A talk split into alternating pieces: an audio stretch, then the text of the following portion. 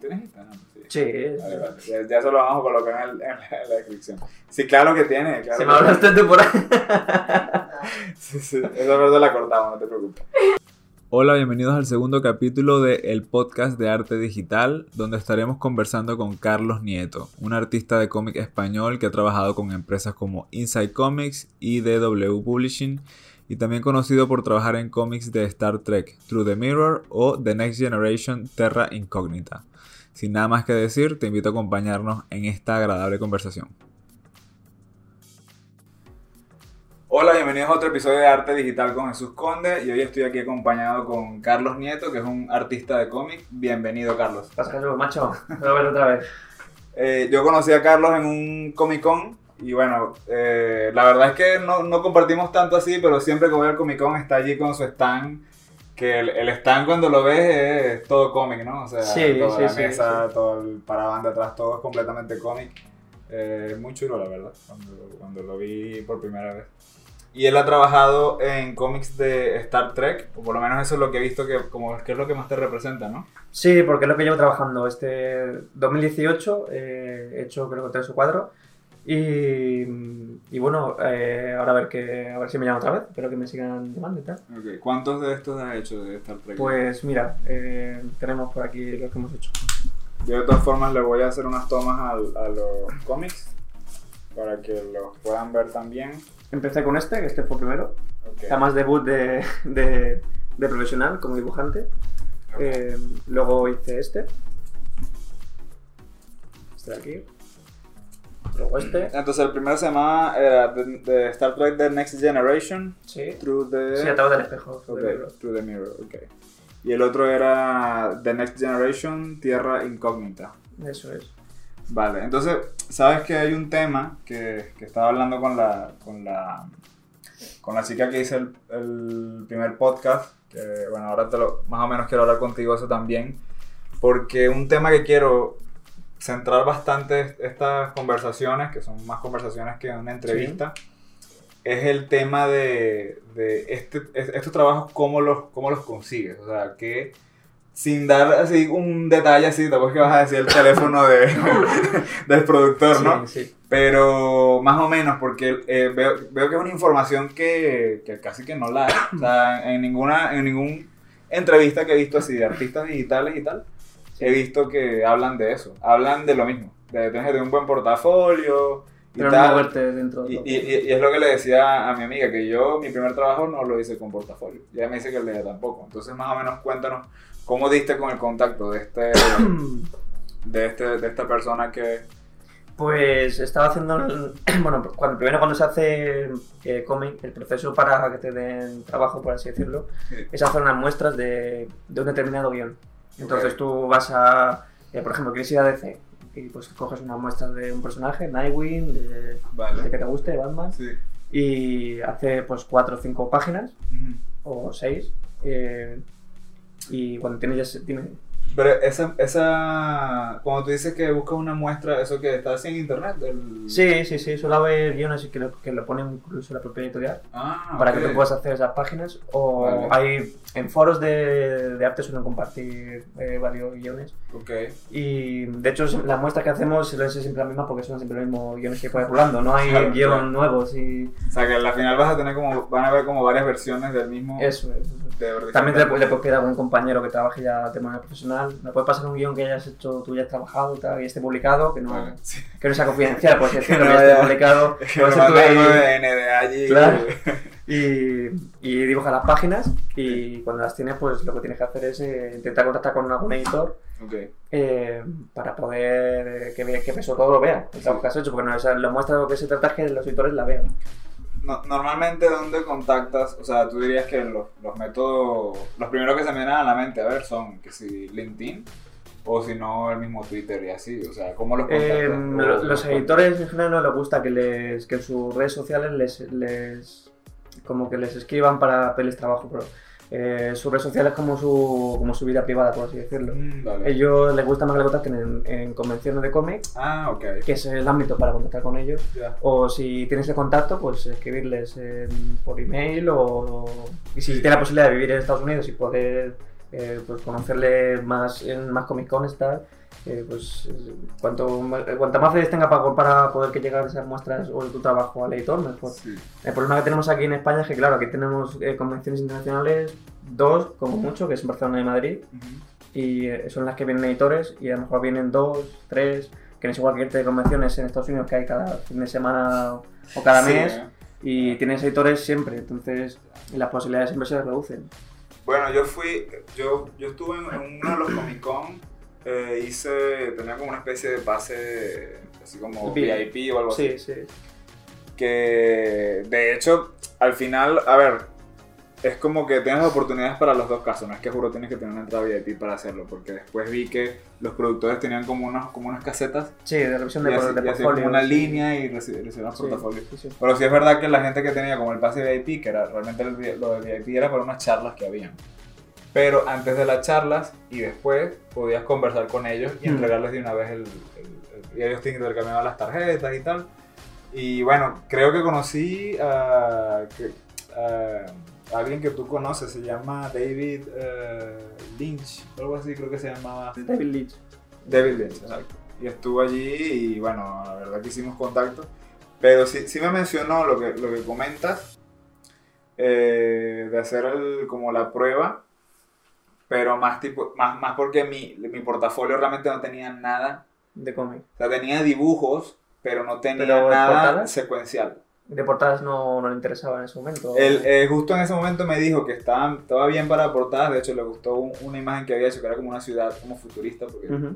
apare- aparentemente había un, un proyecto que podía interesarle para ese, con ese tipo de estética, pero, pero que él quería ver algo secuencial. Normalmente el mismo que hace, o eso fue lo que me dijo, lo mismo que hace cuando hace el cómic es, el mismo personaje que hace la portada. O le gustaría que fuera de esa manera. bueno. Entiendo que no siempre se cumple, pero Es que Ok. el trato con editores es un poco. No es una, una manera fija ni una. eh, no te puedo decir que es, hay un esquema para tratar con ellos. eh. Sí. Yo he tenido entrevistas que me han dado buenos consejos, me han dado su tarjeta, su, su contacto, o sea, su mail y tal, y luego no salió nada de ahí. Y luego hay editores que les he pillado andando por el artisale y les he dicho, oye, ¿me puedes la carpeta? Y Sí. encantados te la miran, ¿sabes? Y ah, pues mira, tal, me gusta, toma también mi tarjeta para que contacte conmigo. ok. Y sin embargo, ese editor no me ha dado para, para una reunión. Entonces, es que al final no hay nada escrito de tienes que hacer esto y si no haces esto, el otro no vale, ¿no? Pues tú puedes conseguir hablar con un editor que le veas por allí o puedes. De hecho, el David Leitch este, el año pasado eh, le di la carpeta y vi que no me había dado reunión. Y yo estaba, a ver, nos hemos quedado, pero en plan de, joder, ¿por qué, por qué, ¿sabes por qué no me ha dado reunión? Sí. ¿Sabes? Que solo quiero hablar contigo y que me des tus impresiones. Y. Y luego le pillé por ahí y dije, oye, David, eh, ¿por qué no me has dado revisión de- para charlar conmigo un poquillo? Y me dice, no, pues es que he visto que eres profesional y no, no te puedo decir nada. Y me quedé un poco, a ver, me parece bien, pero si vienes aquí se supone que es para, Claro. para que puedas hablar con nosotros y aunque sea un consejo, Sí. yo te digo que me es trabajo, Claro. pero por lo menos si vienes Feedback, aquí desde Inglaterra para, claro, eso es, eso es. Claro. Así que no hay una regla estricta, de decir, pues si haces esto vas a conseguir trabajo. Es que es, es que es todo tan relativo que no sabes cuándo... Claro. Pero tú dirías que es más una cuestión como de seguir intentando y ya. Claro, es pero, que no hay Pero, otra, a es ver, que- eso que comentaste de hacer el, la, como esa prueba Sí, me parece bastante importante. Porque precisamente lo que el tipo me dijo fue que tenía que tener algo secuencial. Claro, o sea, que, que es. demostrara que yo podía contar una, historia. historia, Claro. y no simplemente ser dibujos buenos y ya. Eso porque un cómic no es dibujos buenos y ya, sino que de verdad se entienda. Que tú entiendas que el personaje fue de aquí a aquí, que, Eso que es, eso es. unas cámaras imposibles, así, Hmm. unos, unos tiros de cámara súper locos ni nada, ¿no? Mira, em, he visto cuestiones por internet de, bueno, de, ¿sabes? Así que me pongo a ver videos de cuestiones de cómics y tal, que si eh, McFarlane y cosas así. Sí. Y hablan mucho de, de la cantidad de trabajo que toma hacer un cómic. Entonces, más o menos, porque es que estoy viendo aquí y, o sea, estoy impresionado de la cantidad de cuestiones que has hecho, ¿no? O sea, háblame, problema háblame de... de- Es, bueno, el problema, o, el- o el- lo que diferencia un cómic de otro arte disciplinario Ujú. Es que un cómic lleva muchos dibujos, no solo lleva uno. Por ejemplo, aquí si abrimos un cómic cualquiera, o sea, tienes... eh, ¿Cuántos dibujos hay en, en una página? Sí, ¿Sabes? Que hay, hay muchos dibujos, hay muchos tipos de cámara, hay muchas perspectivas, hay... entonces es complejo y dedicarle tiempo a algo eh, tiene que ser por algo que te aporta. Eh, a mí, por ejemplo, me escriben algunos guionistas que quieren hacer proyectos conmigo, que me encanta que lo hagan, de verdad, Sí. me parece genial. Pero digo, a ver, es que yo no puedo trabajar en algo que me voy a dejar la vida en cada página, que te exige todos los días dar lo mejor de ti, y eso influye en tu vida personal eh, y en todo, porque al final es un desgaste que, que tú le quieres poner algo porque quieres. Sí. Y no puedes hacerlo por, por amor al arte, por valga la redundancia, ¿sabes? Quieres hacerlo por... Sí, es que la gente como que a veces no entiende esa parte. Claro, o sea, es- Bueno, como le gusta dibujar, póngale ya. Claro, sí, me hacen las páginas y las vendemos a un editor y digo, ya, pero uf, que Sí. yo hacer estas páginas me lleva un tiempo brutal y un esfuerzo y un- Y además que luego está el tema de, de- del perfeccionismo que tenemos, que no sé Sí. si tú tenemos, Sí, seguramente.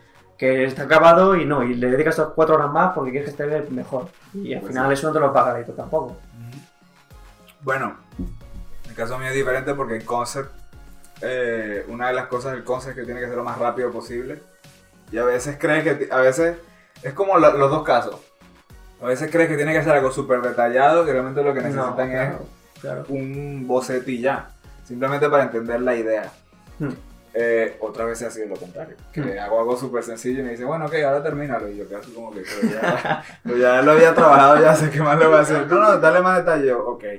Entonces tengo que ponerme allí a... Pero como el, como el caso del concept art y es más bien de...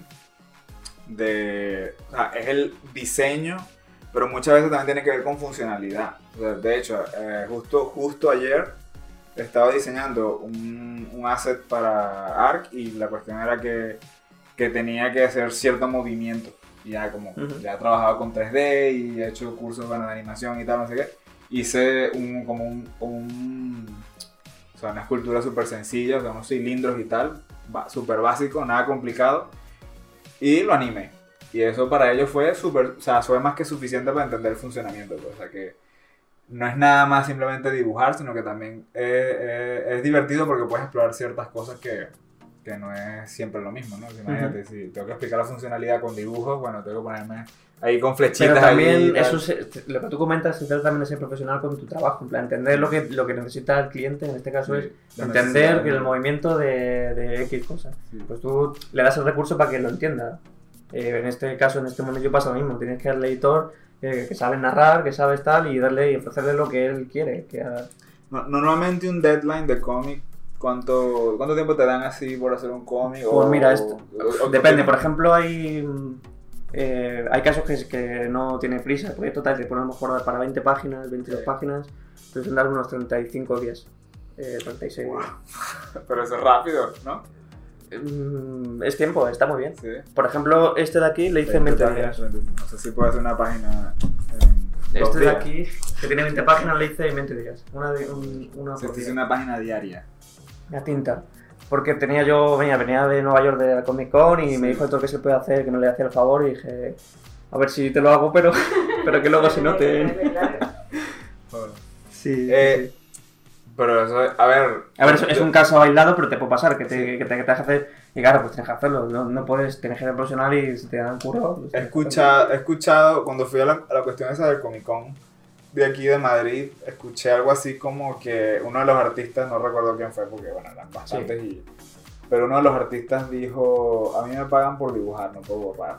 Entonces, eh, así como que muy de puro, puro para adelante. Sí, me parece una ética muy clara. Nada de claro. detenerte a corregir mucho ni nada, porque es que si no, no te da tiempo de pasar a la siguiente página. Sí, es que eso es otra cosa. Luego, más, por ejemplo, aquí he trabajado con una, eh, una licencia de Star Trek que, que la lleva una empresa aparte, que es CBS, la productora de series. Sí. eh, te ponen muchos, muchas pegas. Eh, no se parece la cara al actor, eh, quiero que le quites arrugas, quiero... Claro, pero tú te quedas, claro, porque si le quito arrugas, le quito, le quito gestículos a la cara, le quitas Sí. gesticulación y, y muchas veces te quitan, como que te influye mucho a tu, a tu arte y eso te, a veces te mosquea porque dices, joder, que me estás haciendo cambiar el dibujo por completo, ¿sabes? Pero bueno, eso, a ver, como dice el artista este que no sé quién sería, hay cambios que sí que te los pagan aparte. Si es un cambio gravete y obviamente te lo pagan, claro. Vale. Y tú te enfocas muchísimo, o bueno, dirías que en general el, el cómic, el comic artist tiene que enfocarse mucho en los personajes, ¿no? Los fondos son simplemente fondos, o sea... o- No, te mandan. Hay fondos que también tienes que trabajarlo mucho. Al final no dejas también el, el entorno con. Bueno, aquí está también. Este es este. Esto es la recopilación de. Ok, vale, lo sacan sí. luego en. Son recopilaciones ya. Mira, por ejemplo.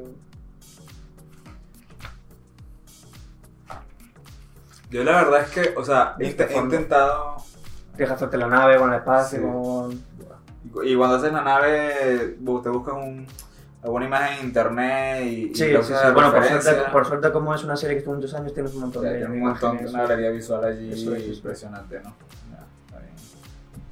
¿Te ha tocado así como diseñar cosas nuevas o...? Eh, en este de aquí sí, sobre todo eh, me, me dieron libertad para, para monstruos y tal, y para sí. cosas que no salen en la serie. Ok. Eh, ¿Qué más? Para alguna nave, sí, sí, algunas cosas sí te dejan. Pero por norma general eh, tienes que hacerte mucho a los actores, a las... Claro, claro, porque son reconocibles, saben Claro. el actor. También entiendo que es un producto que más que para amantes del cómic para amantes de la serie. Entonces tienes que entender que, pues que amantes de la serie quieren ver más a los actores que ver un cómic como tal. Claro. Bueno, es que, a ver, el, el medio como tal del cómic, o sea, me gusta lo, como lo que se ha logrado con él, sobre todo ahora mismo con la cuestión Ujú. de las películas de Marvel y tal, Ujú. pero el cómic como tal yo no soy tan consumidor. Así que he comprado un- algunos cómics, pero es porque me interesa específicamente Claro. ese o el artista. Hay un artista que se llama Stefan Sejic que me encanta como dibuja, que lo conocí hace mucho, mucho tiempo en DeviantArt, la típica página de... Sí, que, que era horrible usar porque Sí. interfaz de... Sí, sí, sí. Y claro, todo el mundo menciona lo de la interfaz, Laura también me comentó. sí, que- sí, sí. Pero ha sido así. Pero yo de consumir así que, bueno, me voy a leer todo este cómic porque tal, no, la verdad es que no. O sea, no cre yo creo que fue porque no crecí con ellos. O sea, crecí más de películas y tal, no, no tanto de cómic. ¿Tú, Mm. ¿Tú creciste mucho consumiendo cómic No, o simplemente es algo que querías hacer? Yo, es que mi pasión siempre fueron la- la- las historias, el Vale. cine. Yo- con el cine desde pequeño se me, me explotó la cabeza, por así decirlo. Y siempre quise trabajar con todas historias, eh, si no Ok. era tal. Pero justo en la carrera, con el Ciber Arte, descubrí, pues empecé como a tontear con el cómic y dije, ah, pues esto mola de contar historias. Dice, pues que con presupuesto cero, pues haz lo que quieras. Exactamente, sí, es verdad. Y, Es verdad porque. y puede ser el actor, dibujar, ¿no? puede ser el actor, Eh, puede ser el, el ¿cómo se dice? El, mo- el montador que monta Sí, que puedes hacer todo, al final eres tú el creador sí de tienes todo. todos los cargos allí de acción, Claro. fotografía. Eso es, claro, eso es. Lo único que no tienes es sonido, pero bueno. Eso es el, en lo que le veo, al, pues decir, tiene otras ventajas, el cómic no tiene cine. Pero... Pero pues te has has sido animador, ¿no? ¿Eh? Animador. No, no, nunca animo. nunca. Bueno, hice en la universidad, pero dije, esto es un horror. Si, Animar es, si es, si es- es difícil dibujar y animar, sí, tiene que sí, ser un sí. infierno. Animar es un infierno. Yo tengo un amigo que es animador y vamos, o sea, la cantidad de trabajo. Sí, Solamente para terminar un plano y que quede bien, o sea, que quede bien, que, que se vea interesante, animado y tal. Es brutal. Y yo que estu- estuve estudiando un poco allí animación 3D, la cantidad... Bueno, yo, yo dice 2D de la universidad, pero luego ya no me quiero imaginar el 3D. No, el 2D tiene que ser peor. El 3D me parece tan sencillo, El 3D es pero sencillo. el, sí, pero el tiempo que tienes que dedicarle, porque es que no hay, no hay trampa, tienes- o sea, unos micro movimientos que, Sí, sí, sí. que si no se los Malos colocan- dibujantes son sí. súper limpios. Lo de animación, yo probé en 2D cuando, eh, cuando vino, bueno, vino un el director de Arrugas, de, eh, ¿cómo se llama? No me acuerdo cómo se llama el nombre. Eh, ¿El lo director de qué? de la película Arrugas, una, que luego también estaba, él hizo la versión del cómic de Arrugas, eh, Paco... Joder, no me acuerdo. Ah, ok. No, no, Arrugas, Arrugas. Arrugas, ya. se llama Arrugas. No. Y, y bueno, tiene esa- y este es un problema bueno en España de, de animador y tal. Y, y nos dio una charla, te dio una masterclass y tal, y dibujando en, un trazo súper limpio y tal. Sí. Y no sé, eso me parece ya otro, otro universo. A ver, lo que es la parte de la animación como tal, de dibujar y, Bueno, y- también y, que y es de un- movimiento puede ser interesante, pero ya limpiar Claro. todos los frames. Pero hombre, también es un equipo muy grande en animación. No se puede hacer una Sí, persona, no, no, puede hacer una animación. Es que se eterniza. Es como el- los, los dos hermanos estos que hicieron una animación a óleo. Que estuvieron siete años para hacerla. Sí, sí, sí. la película esta del óleo de, de la barca y tal. Ya, es, es- es un equipo no es imposible, es como una película. Si tienes un equipo no, no puedes. Sí. Básicamente, mientras más gente, se di- divide el tiempo de producción entre la cantidad Claro, de es que la gente igual se cree que en Marvel, tú vas a la oficina de Marvel y a lo mejor hay 12 personas. Que No. no, que la gente se piensa que en el cómic, de, Sí. la, Marvel como empresa en cómic, pues son los directores que hay, que son 12 o 15, no sé cuánto, cuántos habrá, o 18 o mucho. Sí. Pero que no es como el universo de cine, me refiero, que no es me- muchísima gente, un edificio hiper grande y es otro, es que es otro mundo, no, no es, no es comparable. O sea, no necesitas una persona para hacer una película para, para hacer un cómic. Mira, cuéntame, que no hablamos de eso, cuéntame de, de tus inicios. Ah, vale, sí que bueno, sí, sí, sí que, sí, que me, sí que mencionaste entonces que te gustaba el cine y esto, pero entonces tú empiezas, ¿cuándo empiezas con lo del cómic? Eh, cuando estudié en la universidad, digo, tienes muchas asignaturas y tienes que hacer pues, eh, como proyectos pequeños y Sí. tal. Y dije, "Ah, voy a hacer un cambio de cuatro páginas. Y ya ahí te enganchas. ¿no? Bueno, voy a hacer otro para asignaturas de tal, de tantas páginas. Vale. ¿Pero Y- estudias? O sea, te, tienes la, la, la- esa, ¿cómo te llama? esa inquietud de niño. Y luego, ¿qué estudias? ¿Qué estudias para, para llegar a donde estás ahorita? Eh, voy a graduar en Bellas Artes. Luego hice un curso de cómic en la CEDIA de Madrid, que está ahí en Barrio Pilar. Ok. Y me metí luego de lleno a hacer cómic. Así que, de hecho, cuando estaba haciendo el curso de cómic en la CEDIA, que empecé a hacer el cómic este, el, el morado este. Sí, ya lo vamos a comentar. Y, y a la vez que hacía el cómic iba aprendiendo, iba como aplicando lo que aprendía en, en el cómic. Este, Y- este cómic es tuyo, ¿no? Sí, sí, sí, 100% tuyo. Tu primer cómic. sí. Del que no quiero que se vea mucho, pero, pero, pero sí. Pero sí, sí. Y esto, ¿puedes hablar de qué trata? Sí, bueno, eso es... Buen spoiler para el que lo quiera adquirir. ¿Está en algún sitio para, para comprar? En Amazon quedan algunos por ahí, creo, y tal, pero no, sacaron una tirada muy pequeñita de son 100 Yo creo ahí, que vi ¿no? una vez algo, no sé si fue en, en Instagram, una story o en- ¿tú tienes Instagram? Sí. Sí, Vale, vale. Ya, ya eso lo vamos a colocar en, en la, en la descripción. Sí, claro que tiene. Claro se me hablaste tú por ahí. Sí, sí, esa parte la cortamos, no te preocupes. El café. Tú tienes- Tú ferry. tienes Instagram.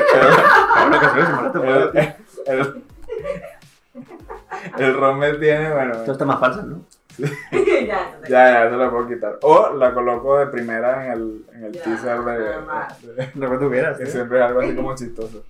Mira, este, ah, yo vi como algo así tipo, tipo que estabas como en el FNAC, ¿no?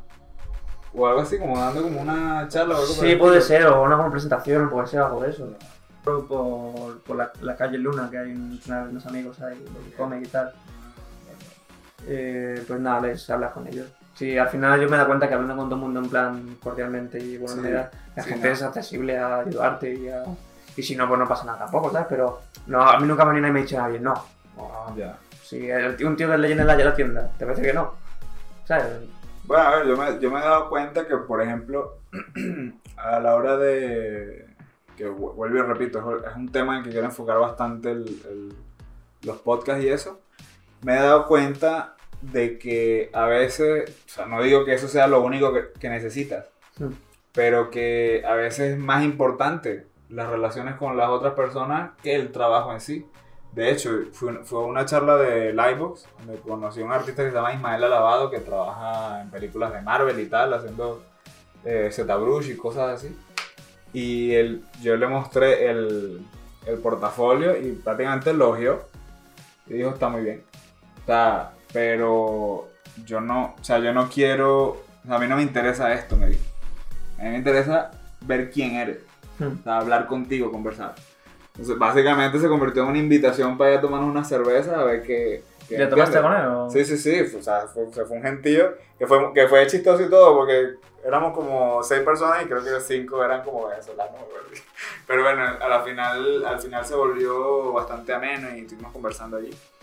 Pero le interesaba era esa parte de, de las personas y no tanto el trabajo en sí, porque digo yo que tendrá que ver con, con el hecho de que tú vas a trabajar con personas, no con, Claro. no con portafolios. O sea, puedes ser un artista eh, brutal, pero entonces si Sí. es incómodo hablar contigo o, o, bueno, Sí, a ver, y sobre todo cuando empiezas tienes que ser muy profesional, como, como tú comentas. Sí. Si un editor te, te confía un trabajo que, que pensando que lo vas a hacer bien, también espera que des tú también la cara por él, o sea, que no lo dejes tirado, que, que el Ya. deadline lo cumplas, Sí. porque eso es importante. A mí eh, se me quedó grabada foto cuando, cuando vas, lo típico, vas a la charla de artistas y tal, y al final que llegas a algo en común, que todos te dicen que el deadline es sagrado, que eso tienes que cumplirlo sí o sí. Sí. Porque luego no van a contar contigo si no lo cumples. Sí, la reputación. Claro, si dicen, "Ah, pues mira, este chaval siempre cumple el deadline.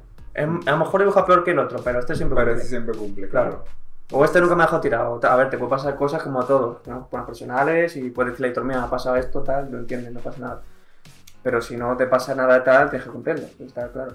Y hoy en día que muchas decisiones son acerca de dinero, ¿no? O sea, que van, van a hacer, un, por ejemplo, van a hacer una película y ya saben, el, la fecha de estreno ya está casi que puesta Sí, antes de empezar a filmar. Entonces, cuando se va a hacer un- un, un director que saben que va a entregar y no, y no va a salir con algo... Sí. Luego está el caso contrario, luego hay artistas que no vamos a decir nombres, que son muy famosos, que dibujan muy bien, pero que llega Marvel y le dice, toma, te damos estos números porque tú vendes muchísimos cómics. Sí. Y, y luego lo dejan tirados, y tira, pues me- no, ya no me apetece más los números. Y a lo mejor hacen el número 2 o no lo entregan y, y le dejan con el culo al aire, pero le siguen dando luego trabajo porque son, son casos excepcionales, que son gente que vende muchísimo. Ok. Sacan un cómic y son tan famosos y la gente trae tanto que... Entonces, pero como no somos eh, esos casos, ¿Estás hablando tipo que como tipo Jim Lee y cosas así? o- no Jin Lee, otros que son muy famosos también, Vale. es que no quiero dar nombres, nunca hay que dar nombres en nada. Pero, pero que no es el caso, que es nuestro, no es que seamos unas máquinas de vender ni nada, Claro. cosas profesionales. Sí. Si tienes que ayudar a un editor a algo, oye, pues tal, ¿tú ¿cómo hacer por ti? Siempre, a ver, no, siempre está el límite entre ser un pelota y un tal y ser un profesional. ¿sabes? Ok.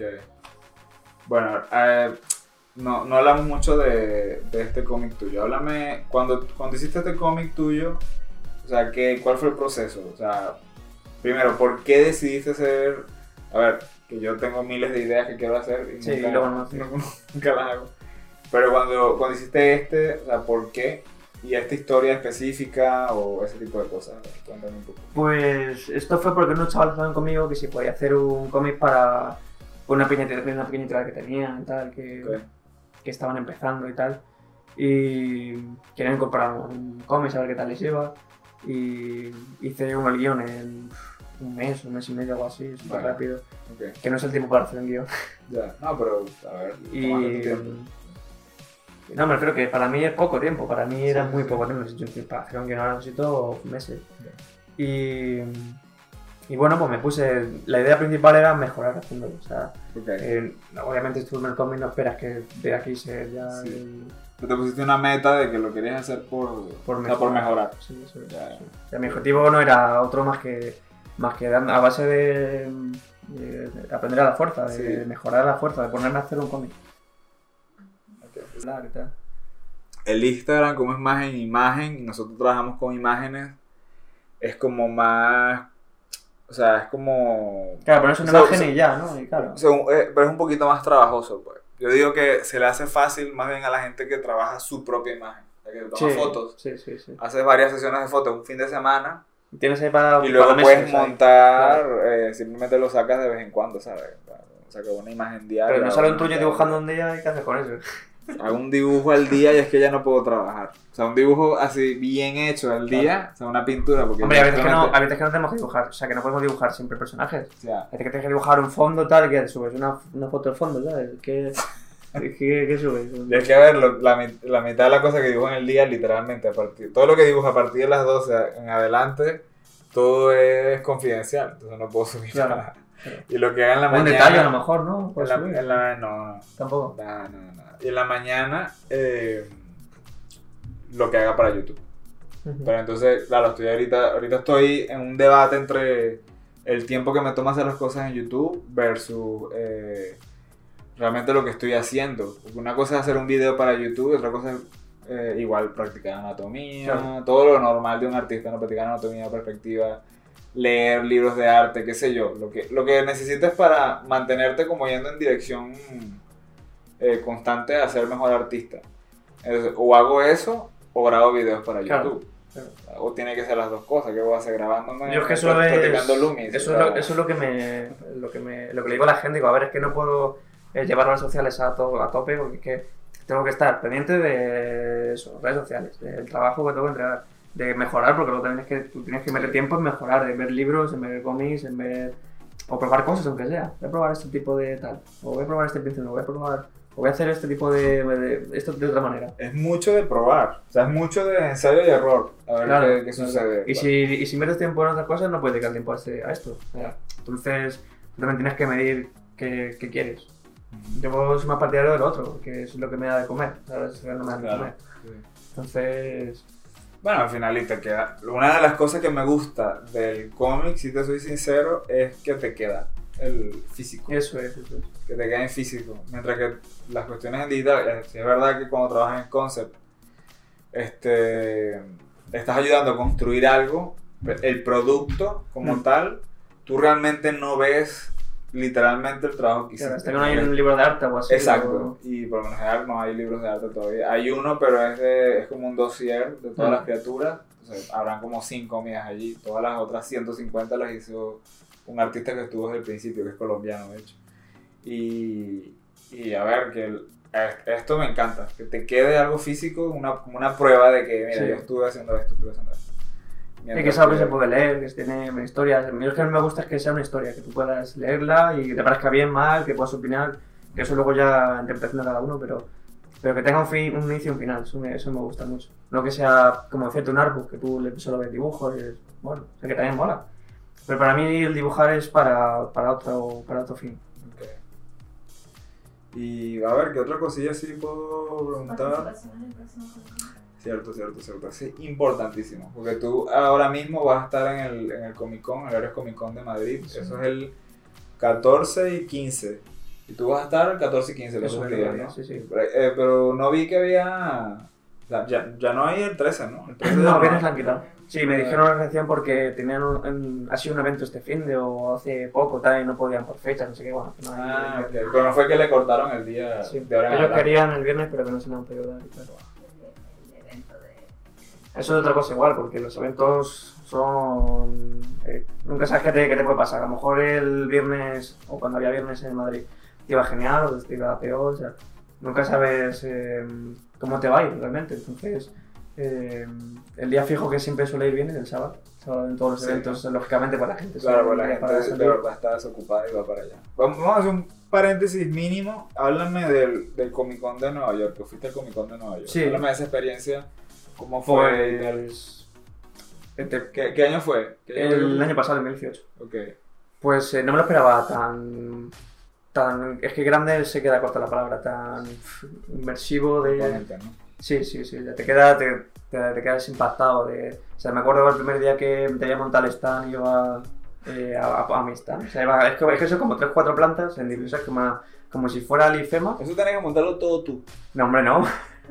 Tú Eh, llevas todas tus cosas y lo Sí, sí, pones. tuve que meter una, tuve que llevar una, una maleta solo para, para montarlo allí. Ok. Pero me refiero que lo que es el espacio, el, el Jarvis Center este, Sí. Eh, son como pabellones uno encima de otro, son como Ok. 5 o 6 pabellones uno encima de otro. Entonces son, eh, la Comic Con se entera de los 5 o 6 pabellones Ok. y un pabellón solo de Artisaley. Joder. Entonces está, bajo, está bajando las escaleras. Entonces me acuerdo que yo iba hacia el pabellón que estaba el Artisaley bajando las escaleras y miro así para un lado y veo una cola, pero que, que eso era como, como el Within Center lleno de gente en plan Sí, para un concierto. Sí. Esto, madre mía. Y le pregunta a una de seguridad que visto, ¿no? ¿Estás para entrar a la Comic Con? Y dice, no, no, esto es solo para una charla.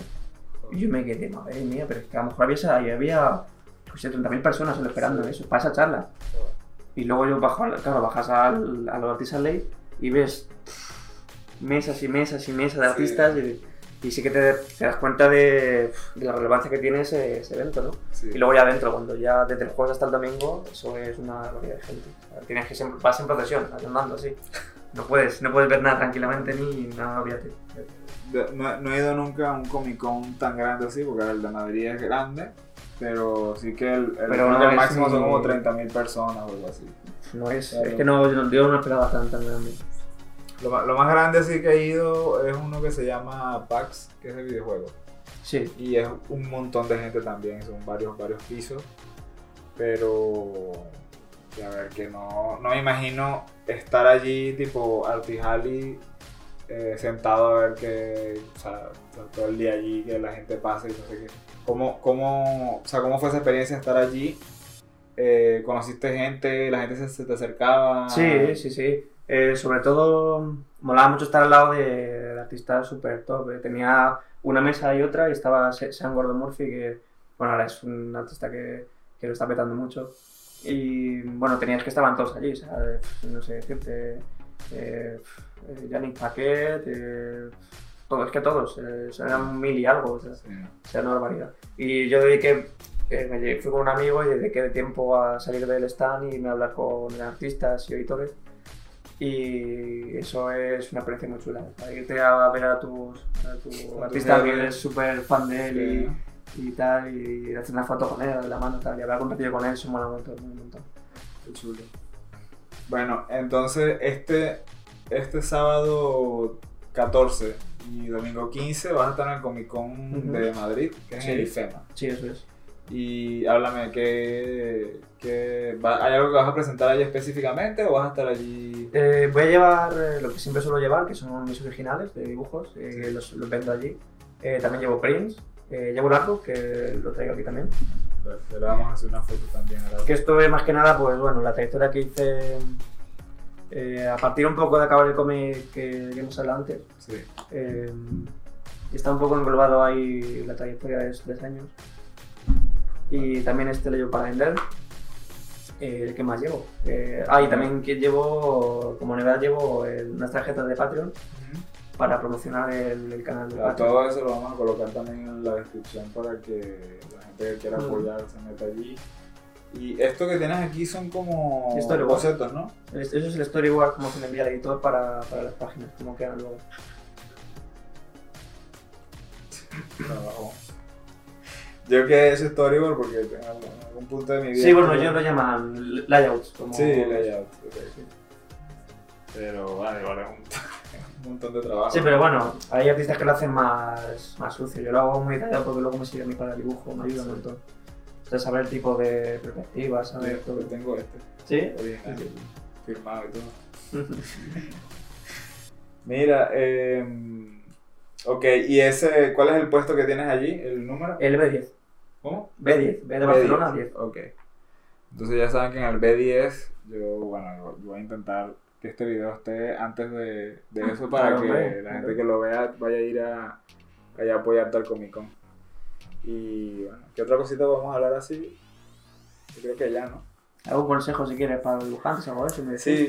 o- Sí, que, o sea, bueno, a ver, hablamos al principio de consejos para encontrar trabajo, pero ahora háblame de consejos si alguien quiere ser comic artist, ¿qué consideras tú que es como principal en, en- en un, en un artista de cómic para que ellos puedan ponerse a practicar ya mismo en ese tipo de cosas? Pues que estén Bien. 100% seguros de que quieren hacer eso. sí, sí, parece una tontería, pero... Yo pensé, yo pensé que ibas a decir algo así como anatomía primero o algo así. No, es que Pero, al final eh, eso te lo puede decir cualquiera, pero, Sí, pero tienes que ser muy consciente que vas a estar dos horas dibujando todos los días. Y cuando te das de frente con eso, hay gente que dice, ah, yo no sabía que era esto, era así. sí. Ya, pero es que... A ver, hay gente, hay gente que ha llegado y, y me dice que quiere ser concept artist. Y ¿tú sabes lo que quiere decir eso? O sea, ¿sabes? O sea, primero imagina que hay un mon tienes que hacer un montón de trabajo que es súper desechable. Claro, O sea, la, es que la verdad es que, porque a ver, a lo que me gusta, que lo vuelvo y repito, lo que me gusta de esto es que queda. Pero es que hay, hay dibujos y pinturas y un montón de material que es que nadie va a ver jamás en la vida. Entonces, moralmente eso te hace sentir así como que, de alguna manera, como que si no tuviera valor. Sí, pero te compensa por otro lado, claro. Sí, puedo buscar la manera, pero hay cosas que están, hay cosas que son tan, tan por resolver algo, tipo un paint over, por ejemplo, que te manden un render de un frame del, Hmm. del juego y tú pintas encima o haces un boceto encima.